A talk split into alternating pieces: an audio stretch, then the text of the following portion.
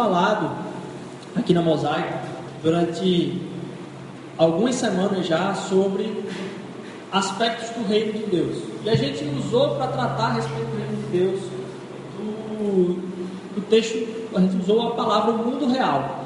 Porque fala da nossa realidade, mas também fala de uma realidade que é superior à nossa, que está no reino de Deus. E a gente veio conversando sobre alguns aspectos de Deus está aqui, qual o poder do reino de Deus. Como é, semana passada é, o Rafael trouxe a respeito de como é que o discípulo desse reino deve estar tá, tá, tá seguindo, o que é que ele deve estar tá obedecendo, a quem ele deve estar tá seguindo.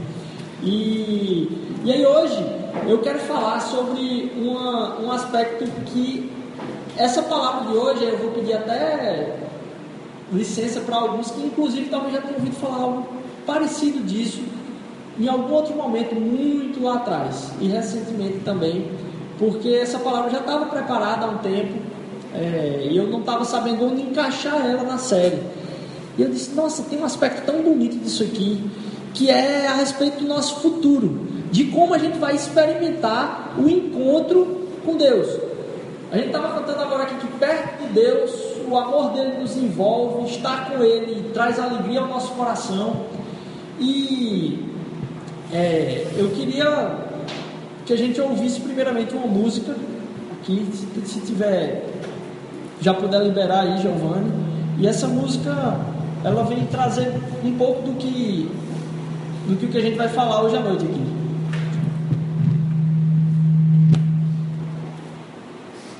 Nós, os marujos cansados, em tempestade ou brisa suave, somos tentados a deixar a questão de lado somos inevitavelmente conduzidos a abraçar este lado da realidade que é parte e não todo. Pois o erro dos filósofos foi este mesmo: pensar que aqui é sombra e o outro lado real. Erraram, pois a realidade aqui é parte de outra parte, do outro lado. Partes que juntas fazem todo. O que vemos não são sombras, mas ecos, resquícios de um mundo que era, é e se foi. O que vemos são lampejos da grande beleza, embrulhada em alegria e tristeza. E assim, dentro de todo ser que vive deste lado do trovão, o anseio é real. Desejamos respirar o ar de um novo lar e avistar outras colinas, que conspirariam contra o que já vimos de todas as paisagens conhecidas que vemos é parte, um eco, um lampejo do todo.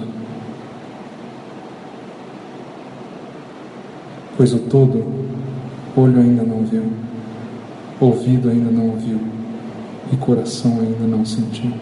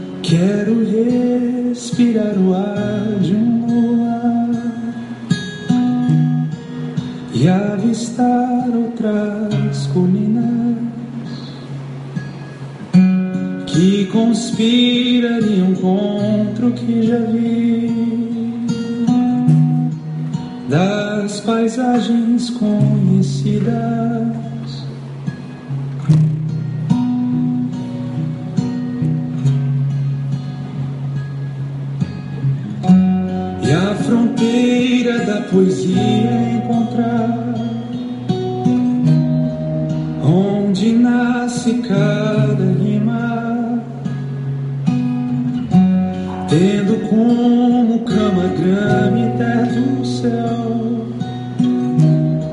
esquecer minhas feridas.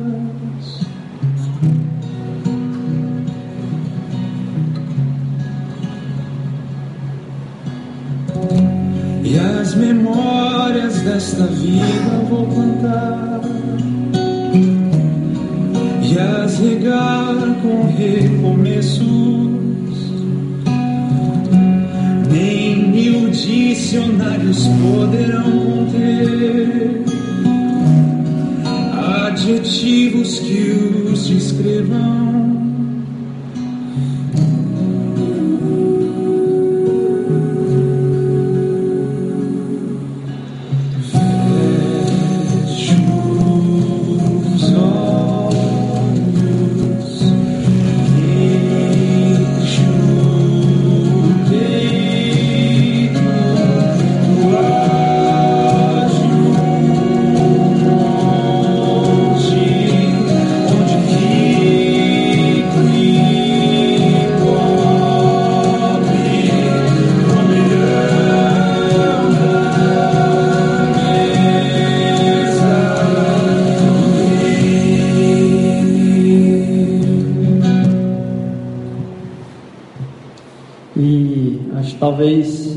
Fiquei até com pena que quase que essa quase que essa palavra saiu enquanto os meninos estavam lá em Montreal. E aí o nome dessa pregação, quando eu tinha escrito há um tempo atrás, eu pensei nesse, nesse nome. Ah, o que a gente vai conversar aqui hoje é sobre. Pode ligar a luz aí, tá? Se, se puder ligar a luz, eu agradeço.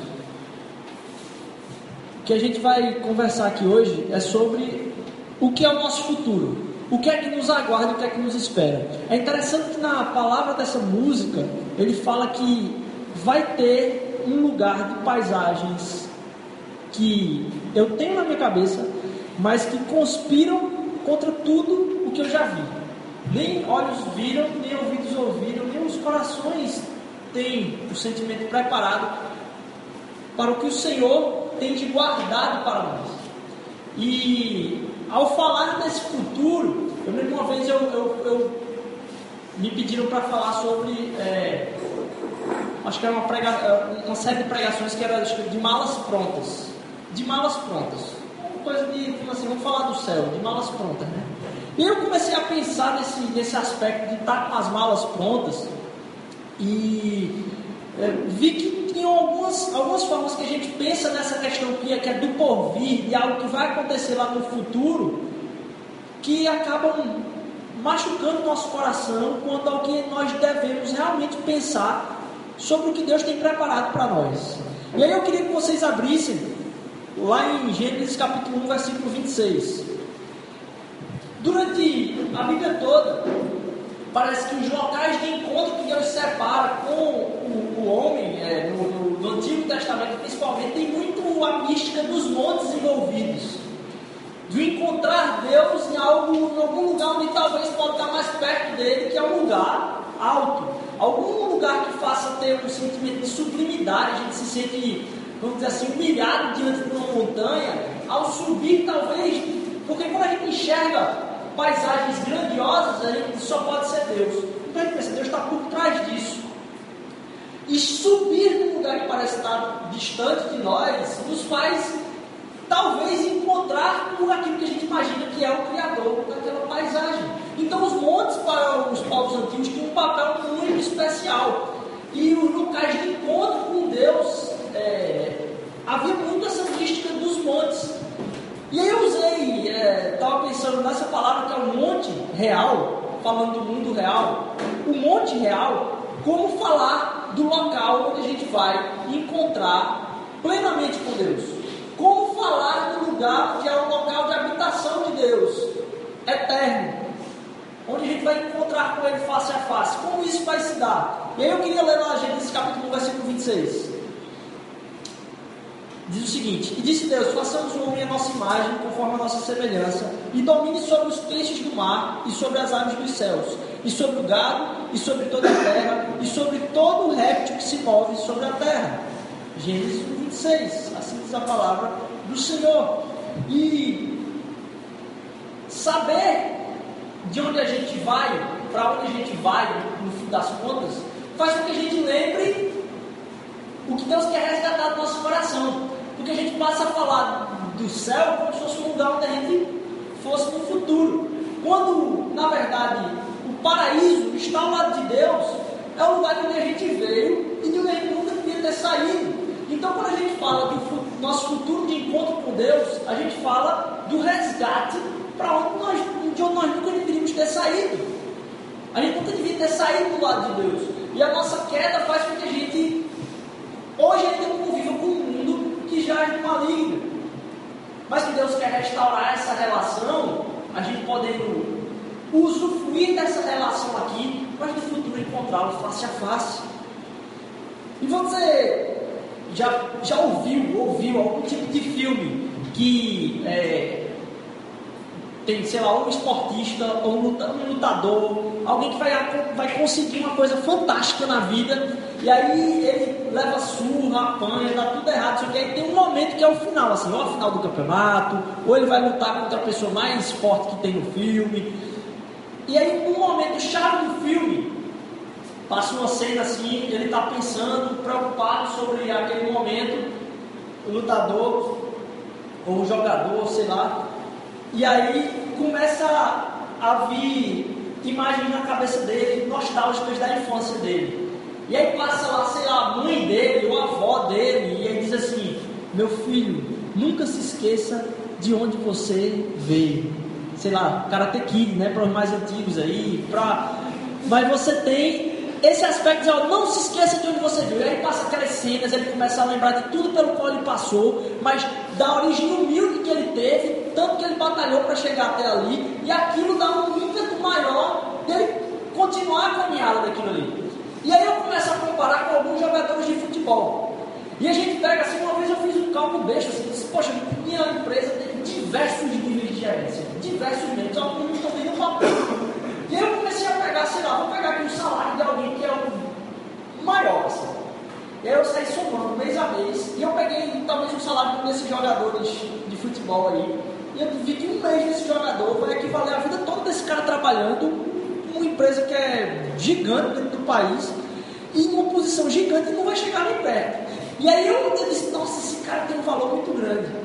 Só que eu percebi que na carreira desses jogadores, muitos deles se perdem completamente, porque se esquecem de onde vieram.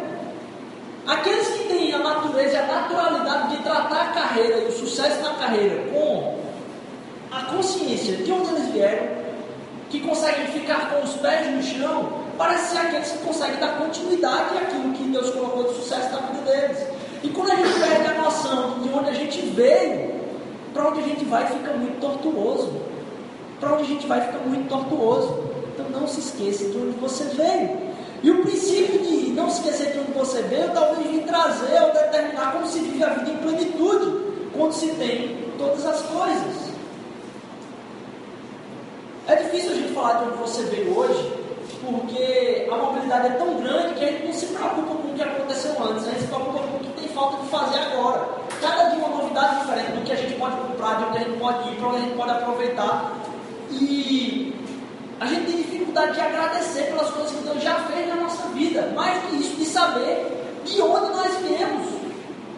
De onde nós viemos, porque muitas vezes a gente, quando fala de futuro e trazendo para o âmbito do cristianismo, parece que pessoal, os crentes estão muito preocupados simplesmente por viver para frente, como se não tivesse uma história para trás do que Deus pretende fazer lá na frente. Deus está simplesmente resgatando. E aí, lá em Salmo 103, 2, vai dizer o seguinte: Bendize a minha alma ao Senhor, tudo que é em mim, bendiga o teu santo nome. Bendize a minha alma ao Senhor e não te esqueças de nenhum de seus benefícios. Não te esqueças. E aí, quando eu recebi essa palavra, eu falo sobre arrumando as malas, preparando as coisas para viajar, né? E eu comecei a matutar. Quando é que a gente faz a mala? Quando a gente vai viajar.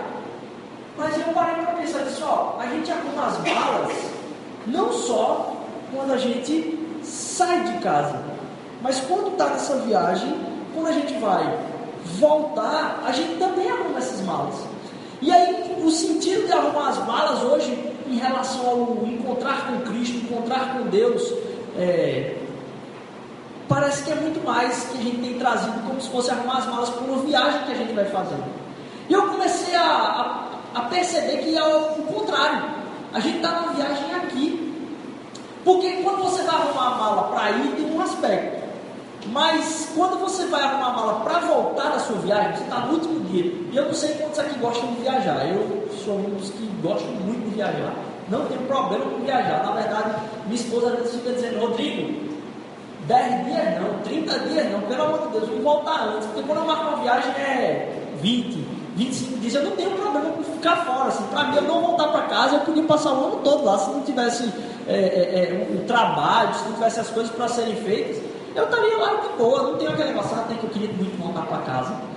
Não aguento mais saudade da minha cama. Não tenho essa saudade, assim, para mim, qualquer lugar onde eu estiver, assim, eu adoro. Então, assim, quando chega no último dia de viagem, que eu vou arrumar minha mala, tem um aspecto muito crucial, assim, que eu começo a pensar, nossa, eu estou no último dia.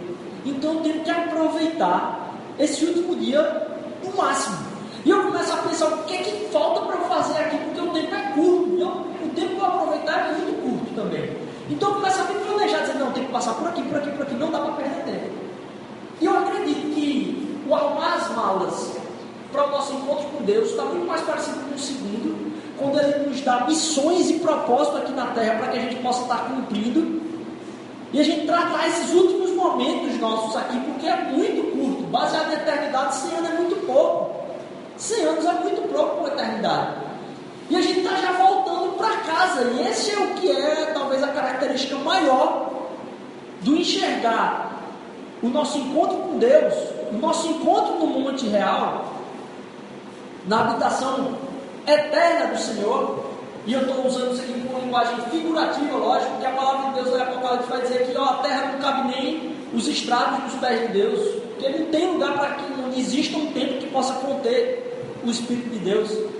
Então, quando a gente fala assim, ó, o lugar de habitação real é simplesmente uma linguagem figurativa, porque não tem lugar para Deus. E a gente pensar como encontrar Deus como uma volta para a nossa casa, faz pensar a respeito de qual é a nossa própria natureza, como Ele nos constituiu, a forma como Ele nos criou. E a gente sente falta de tanta coisa aqui na Terra. E eu gosto muito de citar, lógico, o C.S. Lewis, quem me conhece sabe que eu gosto muito dele, mas tem uma citação dele que vem lembrar muito, assim, todo, todas as pessoas se encaixam nisso aqui vai dizer o seguinte: se eu encontro em mim algum desejo que nenhuma experiência nesse mundo pode satisfazer, se tem alguns desejos na minha carne que nenhum nada desse mundo pode satisfazer, a explicação mais provável é que eu fui feito para um outro mundo. Se nenhum dos prazeres terrenos é capaz de satisfazê-los, isso não prova que o universo é uma fraude. Provavelmente, os prazeres terrenos não têm o propósito de satisfazê-lo, mas somente despertar de sugerir a coisa real. Eles só sugerem o que é a realidade por trás. O, quando eu, eu, eu, encontro lugares de segurança, isso só aponta que no futuro, no fim de todas as coisas, eu vou encontrar um lugar onde eu sempre estarei seguro. Continuando, se for assim, tenho de tomar cuidado para, por um lado, jamais desprezar ou ser ingrato em relação a algumas dessas bênçãos terrenas, não posso ser ingrato, e por outro lado, jamais confundi-lo com outra coisa, da qual elas não passam de um tipo de cópia, ou um eco, ou uma miragem, que elas apontam para algo maior que realmente vai acontecer. Então, se a gente fosse pensar nessa nossa ida para o céu, com a volta para nossa casa, seria o nosso retorno ao lar, algo, algum lugar de onde a gente nunca devia ter saído, mas que a gente sente falta hoje e não sabe como expressar. E Entender isso faz com que a gente entenda isso aqui como o nosso último passeio e tratar ele dessa forma, aproveitando todas as coisas. Por isso que a vida que Deus tem para a gente, que Jesus veio propor para que vivamos, é uma vida plena. É uma vida plena, que a gente consiga aproveitar tudo o que ela tem a oferecer. E aí, para entender de onde a gente veio, a gente tem duas coisas que facilitam. A primeira é a gente começa a enxergar as coisas com uma perspectiva correta. Os contextos não fazem a gente esquecer de onde a gente veio, nem para onde a gente vai. Quando eu estou diante de um problema, tem aquela frase, eu não fico imaginando o tamanho do problema, mas o tamanho de Deus que está do meu lado, e aí o problema se diminui, por causa da perspectiva correta que eu tenho, de saber de onde eu vim para onde eu vou. E a segunda coisa é a paz perfeita, porque não importa o, o contexto em que eu esteja, ah, me viu uma paz, porque eu sei em quem eu posso depositar minha confiança. Lá em Mateus, capítulo 6, versículo 25, vai dizer o seguinte: Olha o que Jesus diz. Por isso eu vos digo: não andeis cuidadosos quanto à vossa vida, pelo que haveis de comer ou pelo que haveis de beber, nem quanto ao vosso corpo, pelo que haveis de vestir. Porque não é a vida mais do que o mantimento e o corpo mais do que o vestuário. E aí eu fico, poxa, Deus está dizendo, não se preocupe. Não se preocupe com o quê? Aí ele sai citando, né? As coisas que a gente não deve se preocupar. Mas é impressionante ver que o primeiro versículo diz o seguinte: não se preocupe com o quê? Com a vida, não se preocupe com nada. Não é? ele, ele vai citando as outras coisas com uma repetição de uma base principal, que é não se preocupe com a sua vida, em nada. Então, quando a gente entende que a nossa paz, o nosso tesouro, o nosso lar, e aí em João capítulo 14, Jesus vai falar: Eu estou indo para lá e lá tem muitas moradas para vocês. Eu estou guardando, vai chegar, vocês estão só chegando nessa viagem, eu estou guardando esse espaço para vocês. No monte que é o lugar de habitação de Deus. A gente perde a ansiedade, porque a gente não tem mais com que se preocupar na vida. E a gente ora e, e acaba depositando em Deus coisas que a gente nunca devia depositar. Porque quando, quando Jesus fala para a gente, ó, não se preocupe com a sua própria vida, a gente começa a perceber que a gente ora por coisas desnecessárias. A gente ora por respostas que já foram dadas por Deus. Ele já respondeu, Senhor, mas espero que ele disse, Pai, eu já estou cuidando disso. A gente gasta tempo da nossa oração por uma coisa que Deus já deu. E a gente se preocupa por, por coisas que Ele já respondeu e disse que ia cuidar disso na nossa vida. A palavra de Deus diz, ó, Pai, você não vai ficar sem comer, cara. Você não vai ficar sem roupa. Eu vou prover de alguma forma para você. Deposita confiança em mim. E a gente continua orando por coisas básicas que no coração de Deus já foram supridas na nossa vida e que não vão falhar. Gente gasta as nossas orações por coisas já respondidas. Ter a noção de onde a gente veio, nosso lar eterno, faz com que a gente tire do caminho a nossa ansiedade, pare de gastar a conversa com Deus em coisas que venham a nos desconectar dele. Porque se no início de tudo, em Gênesis, quando a gente estava lendo, ele estava caminhando toda a tarde com seus filhos, com a mulher, estava caminhando e conversando, e ele havia essa visitação dele, quando a gente vai visitar amigo. Eu acredito que isso acontecia mesmo. Havia um banquete lá do, do, de Adão e Eva com Deus, porque é o seguinte, final da Bíblia vai falar que esse banquete vai voltar. Que vai haver um novo ceia lá, grande, a festa tremenda na presença do Senhor de todos os povos. E ah, quando a gente está desconectado de Deus, dessa fonte, a gente para de caminhar com Ele diariamente. Ah, a gente, porque a gente entender Deus como nossa fonte faz parte de entender de onde a gente veio. Se o céu é lugar para onde a gente somente vai, a presença de Deus é um lugar para onde a gente vai, a gente perde a nossa noção de natureza. Mais do que isso, a gente perde a noção de fonte, a gente perde a noção do que nos alimenta, onde a gente está ligado, o que é, que é a nossa fonte. E para ilustrar isso, eu queria chamar o Lucas Targino, se você puder vir aqui na frente. É Lucas ou é. Tá vendo? Lucas, ajeita aí. É, eu queria que a gente Pedi uma ajuda aqui na pregação do Lucas Targino. Você vai me ajudar a pregar aqui, rapidamente. É, a ansiedade da gente e a gente se preocupar com essas coisas da vida faz com que a gente comece a se desconectar de onde a gente veio. A gente a perder a noção do para onde a gente vai, no âmbito de qual é o próximo passo a ser dado. E quando a gente se desconecta da fonte, a gente começa a ficar perdido, porque aquilo que a gente está fazendo não tem mais propósito. E aí, é, sem, não precisa botar vídeo, nem áudio, nem nada não, Davi, vai ser ele sozinho. Sozinho, sozinho. É, e aí eu vou pedir que, assim, poxa, tem gente que tem dom aqui, tem gente que, que tem, assim, uma facilidade maior de tocar alguns instrumentos e tal. E aí eu vou pedir que Lucas Targino, que assim, Deus deu habilidades, Deus deu o dom de, de poder fazer com que a gente possa celebrar melhor, apesar do. apesar não, com o talento dele, de diversas formas, que ele estava tocando baixo aqui, agora já está na guitarra. É, e como Deus usa isso.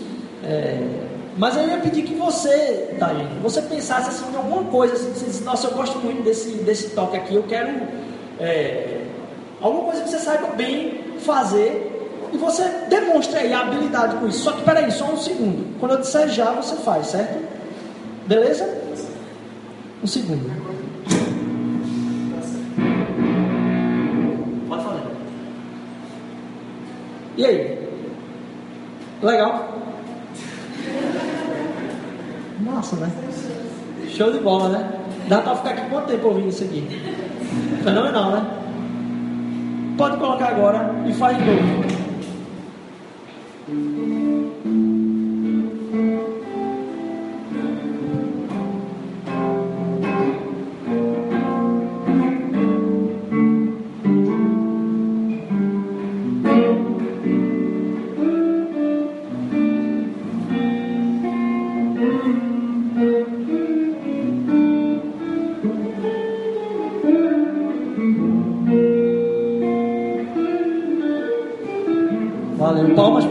Lucas está agindo. Uhul!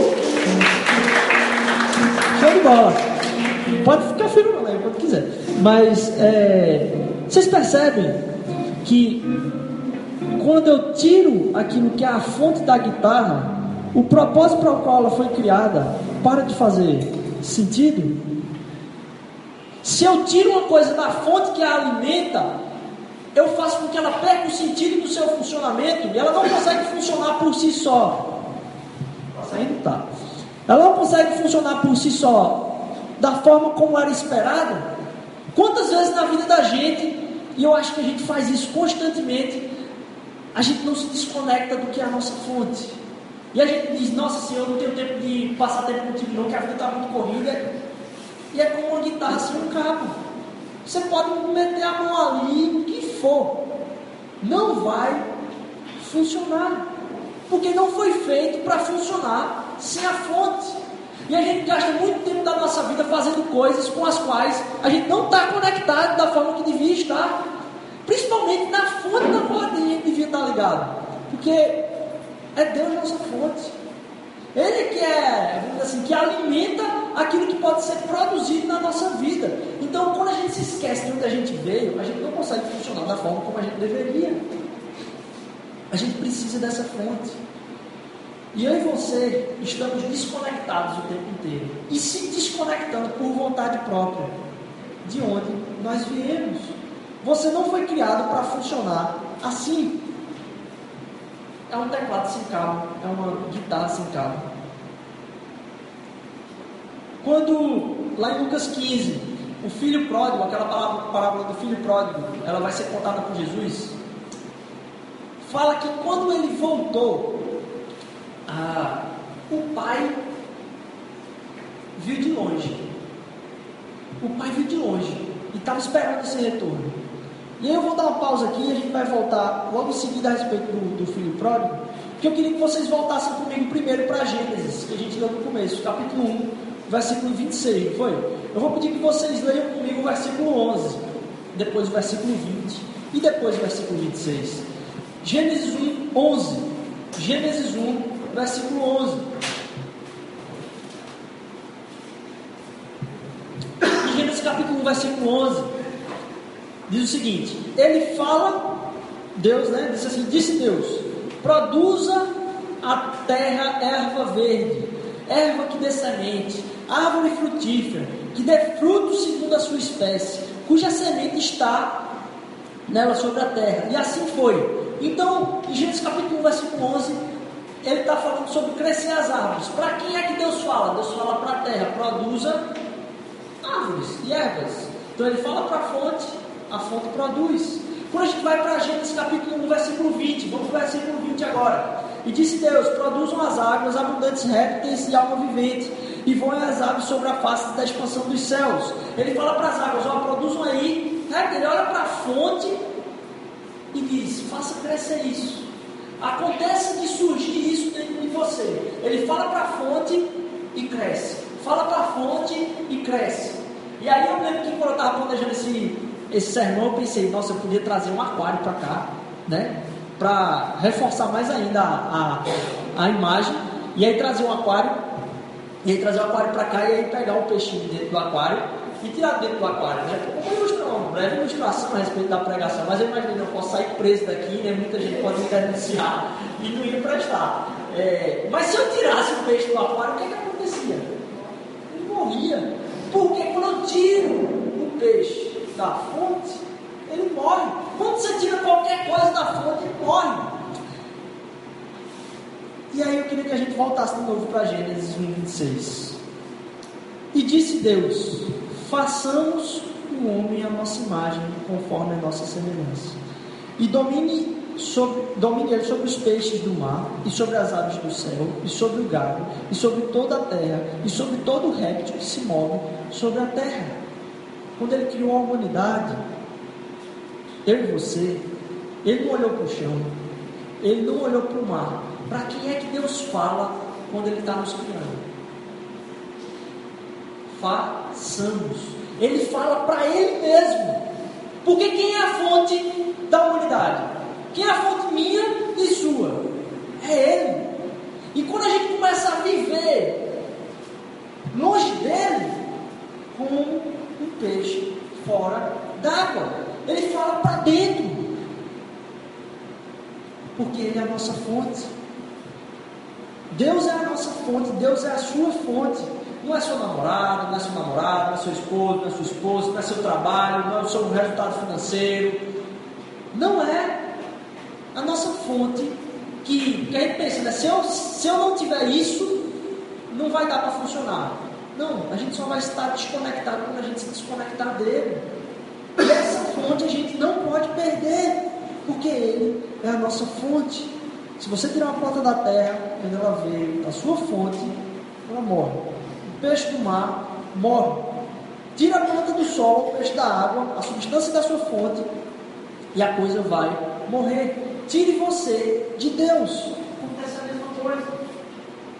Ele quer trazer a gente de volta para a presença eterna dele. Hoje a gente tem acesso ao Pai através do Filho, por causa de Jesus Cristo, a gente tem um acesso direto a essa fonte e a gente pode se relacionar com Ele. E a gente sabe que o nosso encontro com Ele nos céus, que Ele vem falar o tempo todo aqui do reino dos céus, e a gente receber esse reino dos céus, e a gente vem falando sobre esse reino aqui domingo após domingo. É o encontro de volta com a nossa fonte, é o voltar para a nossa casa. E o encontro face a face com Ele é tudo que já devia ter existido. E que por causa da cruz é possível a nós caminhar nesse resgate encontrarmos com Deus, de não perdermos a nossa fonte. Em Jesus, aquele que estava ligado com Deus, se desconectou para que eu e você pudéssemos ter acesso livre ao Pai. E lá, voltando agora para o filho pródigo, às vezes a gente se sente distante por causa de alguma queda, por causa de alguma coisa que aconteceu na nossa vida. E é interessante ver que na parábola do filho pródigo, quando o filho estava distante, o pai o vê e corre em direção a ele. Antes de você imaginar voltar para Deus, Deus já estava te olhando. E antes de você começar a dar passos em direção a Ele, Ele já estava correndo em sua direção. E a gente acha que não, eu vou ter que dar o primeiro passo. Rapaz, Ele está ansioso para que a gente retorne a viver conectados à nossa fonte. A saber que lá no monte real, na habitação eterna de Deus, onde o Rei, onde Jesus está à direita do Pai, está sentado no trono dos céus, lá no alto, ele nos vê e quer estar conectado conosco, quer que retornemos a essa fonte e que a gente viva cada dia da nossa vida conectados. Não é ligou a tomada no domingo, não. E o anseio dele para que a gente viva isso é porque dessa forma a gente vai conseguir enxergar a nossa volta para casa como um arrumar de malas no último momento, aproveitando cada segundo aqui, que Ele vai nos preencher. Nós viveremos conectados com Ele. Esse é o objetivo do Evangelho. Que a gente tem acesso ao Pai, saiba qual é a nossa fonte de existência, mas de dia a dia. Que amanhã que é segunda-feira a gente possa saber que a gente sai de casa conectado com Deus. A gente não se desconecta dele quando a gente passa por essa porta daqui, não. A gente vive imerso nessa fonte. E se a gente é retirado dessa fonte, o que, é que acontece conosco? A gente morre, a gente começa a achar que nada mais tem valor, que aquilo que a gente faz não tem sentido, e ele que nos alimenta. E ele que quer nos resgatar, ele vê de longe aquele que está chegando perto da casa e corre para abraçar o filho a quem a gente estava comentando hoje, o texto foi sobre o Espírito Santo na, na classe da tarde. E é interessante ver como o que o Espírito Santo produz no nosso coração é a alegria de poder dizer Pai. É a alegria de poder dizer Pai. É como se fosse o sentido de poder chegar em casa, de poder dar um abraço no Pai, de poder chegar naquele lugar onde é o, o seio de amor de onde você não deveria ter saído. Que a gente possa lembrar de onde a gente veio. Foi desse monte real. E a gente vai encontrar com Ele novamente. A gente vai voltar para casa. A gente só está curtindo os últimos minutos dessa viagem. E Deus nos aguarda preparando moradas, como está lá em João 15. Mas mais do que isso, em Apocalipse ele diz que tem um grande banquete nos esperando à mesa dessa casa. Amém? Amém. Senhor, eu te agradeço porque a tua palavra é poderosa e porque ela nos faz refletir, Senhor Deus, sobre o que é a verdade, Pai. E que isso nos faz pensar sobre o resgate da tua, do teu amor e da tua presença nas nossas vidas, Senhor Deus. Nos faz cada vez mais lembrar de onde nós viemos, porque o Senhor nos chama de volta para casa, Pai. Porque a tua presença, Senhor Deus, é o que vai fazer com que a gente entenda que a tua graça nos basta, Senhor Deus, e que ah, nós podemos caminhar no dia a dia nosso aqui, Senhor Deus, conectados, Senhor Deus, naquilo que é a nossa fonte de vida, Senhor Deus, naquilo que é o, a coisa na qual a gente devia se mover, Pai. Eu te agradeço por tudo isso, em nome de Jesus. Amém.